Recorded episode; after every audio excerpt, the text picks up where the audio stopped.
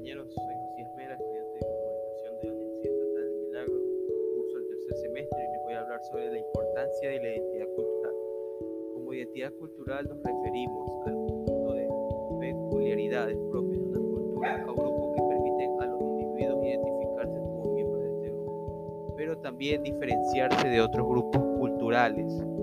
La identidad cultural comprende aspectos tan diversos como la lengua, el sistema de valores y creencias las tradiciones, los ritos, las costumbres o los comportamientos de una, comunidad. Este conjunto de particularidades, patrimonio y herencia cultural de la colectividad es lo que viene definiendo históricamente la identidad cultural de los pueblos. La identidad cultural es un elemento de carácter inmaterial o anónimo. Es allí donde radica su, su importancia que ha sido obra de una construcción colectiva,